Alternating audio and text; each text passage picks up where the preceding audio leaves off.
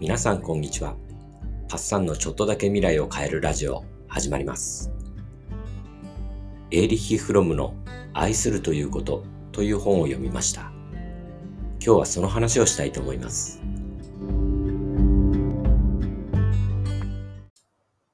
エーリッヒ・フロムはドイツの社会心理学、精神分析、哲学の研究者でユダヤ系です。フロイトの精神分析とマルクス主義を結びつけた学説だそうです。本書、愛するということは、1956年に出版されて、世界各国でベストセラーになりました。詩人の谷川俊太郎さんが帯にこんな一文を載せています。読む者の人生経験が深まるにつれて、この本は進化を発揮すると思う。現代は The Art of Loving。アートには技術という意味もあるらしくて、愛の技術という意味ですね。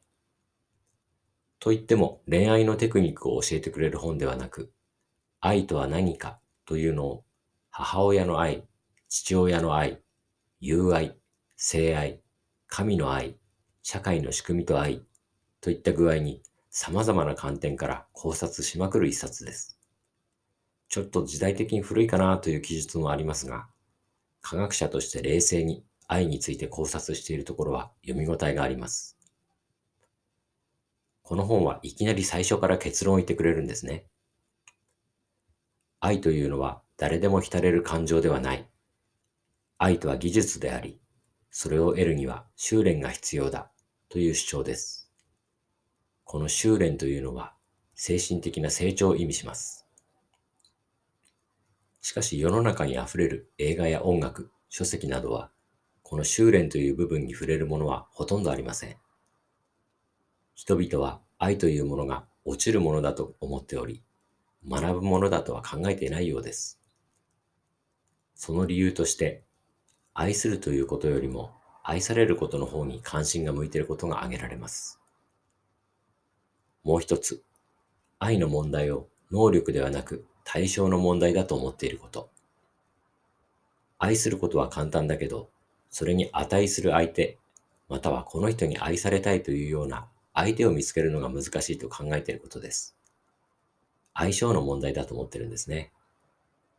まだ誤解はあります。恋に落ちるという最初の激烈な体験と愛しているという状態を混同していることです。好きになった相手と心も体も結ばれる。そして一体感を味わう。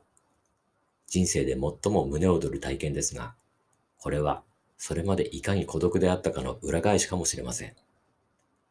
次第に奇跡めいたところがなくなり、反感、失望、倦怠が襲ってきます。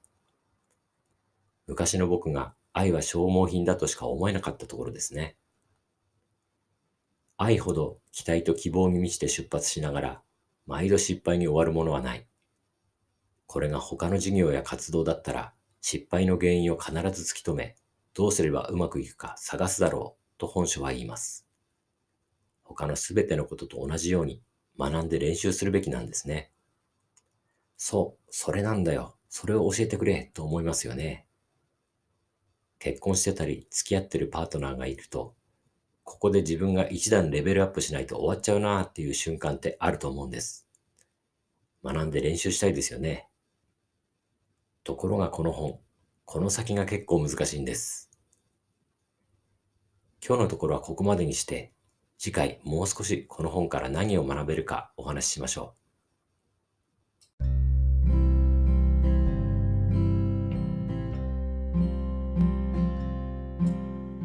長く連れ添った夫婦というと、僕は腐れ縁っぽい方を多く見てきたので、そういうものなのかなと思ってたんですけど、どうやら本当に仲の良い夫婦もいますよね。フロムの言う通り、愛が技術ならば、これからの学びと練習でたどり着けるのかもしれません。それでは皆さんの未来がちょっとだけ良くなることを願って、バイバイ。